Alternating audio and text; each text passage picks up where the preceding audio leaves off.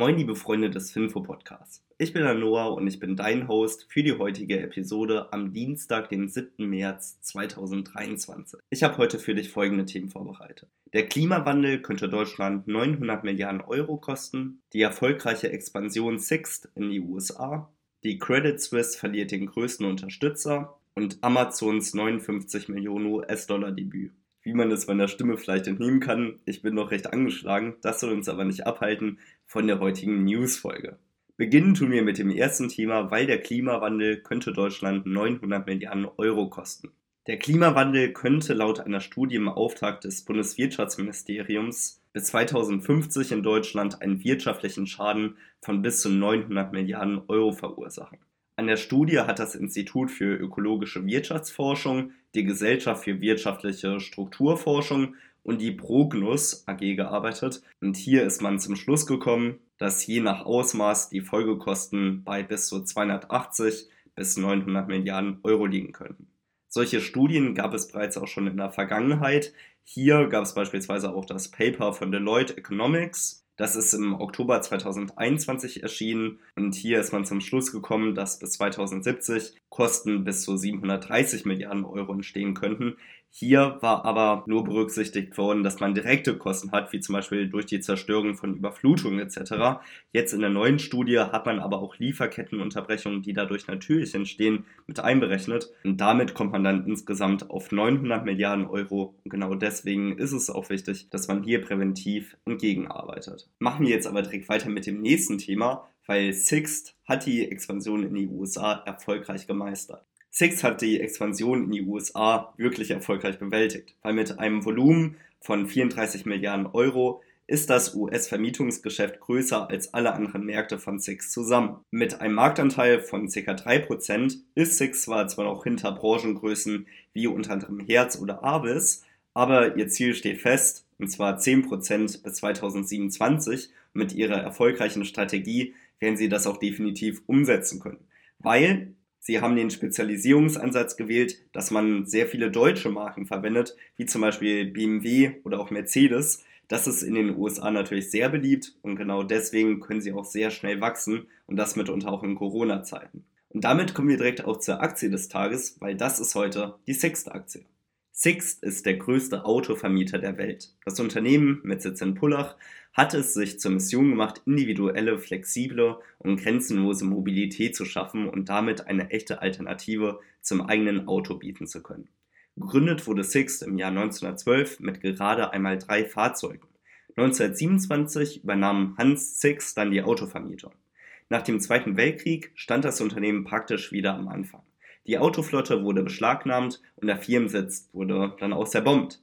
Davon ließ sich Hans Sixt jedoch nicht unterkriegen und gründete 1951 Auto Sixt in München. 1969 übernahm der Sohn Erich Sixt das Geschäft seines Großvaters und brachte gemeinsam mit seiner Frau Regina Sixt an beinahe jeden deutschen Flughafen Sixt-Autos.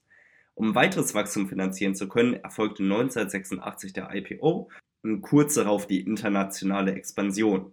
Geprägt durch Innovationen ist Six seiner Konkurrenz immer einen Schritt voraus und dadurch der größte Autovermieter der Welt.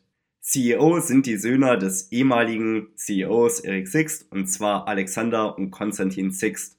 Und damit ist auch klar, die Zukunft wurde stabil gesichert und das spiegelt sich auch in der Aktionärstruktur wieder. Die Six-Familie hält nämlich über 58 Prozent der Aktien. Diese Mehrheitsbeteiligung sichert die Unabhängigkeit des Unternehmens und somit kann jegliche Entscheidung im Sinne des Unternehmens getroffen werden und langfristig profitieren wir als Aktionäre natürlich doppelt davon. Das Geschäftsmodell Autovermietung ist auch sehr undankbar, muss man leider sagen. Es herrscht nämlich ein harter Konkurrenzkampf und meist reihen sich an den Flughäfen zahlreiche Autovermietungen aneinander und dadurch hat man keinen wirklichen Burggraben. Die Kunden entscheiden sich zudem noch sehr stark über den Preis, sodass die Gewinnmargen in dieser Branche typischerweise hauchdünn sind. Aber nicht bei Sixt, weil im Gegensatz zur Konkurrenz, welche Margen nur bis zu 3% erreichen, hat Sixt eine Marge von 10%. Wachstumstreiber in dieser Branche sind die Urbanisierung und immer mehr Menschen ziehen in Großstädte. Wer selbst in einer wohnt, weiß, welche Bürde ein eigenes Auto sein kann. Und es gibt hier einfach zu wenig Parkplätze und man steht morgens im Stau. Die Versicherungen fürs Auto sind auch teuer und dann benutzt man es kaum noch. Deswegen ist Sixt hier besonders attraktiv. Und das Zukunftsszenario sieht so aus, dass man mit den öffentlichen Verkehrsmitteln ins Geschäft fährt und sich ein Auto nur dann bucht, wenn man es halt wirklich braucht. Und genau das hat Sixt erkannt und arbeitet hier mit Carsharing auch extrem gut daran, hier voranzukommen. Insgesamt sichert sich Sixt auch 8 von 10 möglichen Punkten im Allaktienqualitätsscore, gilt somit als Qualitätsunternehmen und ist definitiv einen genaueren Blick einmal wert. Wenn euch Six näher interessiert, schaut euch gerne einmal die ausführliche Analyse auf alleaktien.de an und schaut euch auch die Kennzahlen auf eulerpool.com an. Jetzt aber machen wir weiter mit der Credit Suisse Bank, weil die verlieren ihren größten Unterstützer. Der CIO von Harris Associates, David Harrow, verkaufte die gesamte Beteiligung des Unternehmens an der Credit Suisse Group das nach über zwei Jahrzehnten. Der Verkauf von Harrow übte dann weiteren Druck auf die Führung des Kreditgebers aus, weil bei der Credit Suisse sieht der Aktienkurs ja wirklich alles andere als rosig in der letzten Zeit aus. Die Investition von Harris Associates wurde in den letzten drei bis vier Monaten aufgelöst, sagte Harrow, und das ist wirklich bemerkenswert, weil Harris Associates war seit vielen Jahren der größte Anteilseigner der Credit Suisse Gruppe und hatte da eine zehnprozentige Beteiligung. Ende 2022 wurde diese dann etwas reduziert auf 5%, aber auch diese 5%ige Beteiligung wurde nun aufgelöst. Die Aktien der Credit Suisse Gruppe haben seit Sommer 2007 ca. 95% des gesamten Wertes an der Börse verloren. Das ist wirklich alles andere als gut. Und auch die Kunden sind aktuell wirklich alles andere als begeistert und haben im vierten Quartal über 110,5 Milliarden Schweizer Franken von der Bank abgehoben. Nun ist die saudische Nationalbank der größte Inhaber der Bank und auch die Qatar Investment Authority erhöhte zuletzt bei einer Kapitalerhöhung die Beteiligung am Unternehmen. Deutlich besser hat es Amazon, weil sie haben jetzt ein 59 Millionen US-Dollar Debüt gefeiert.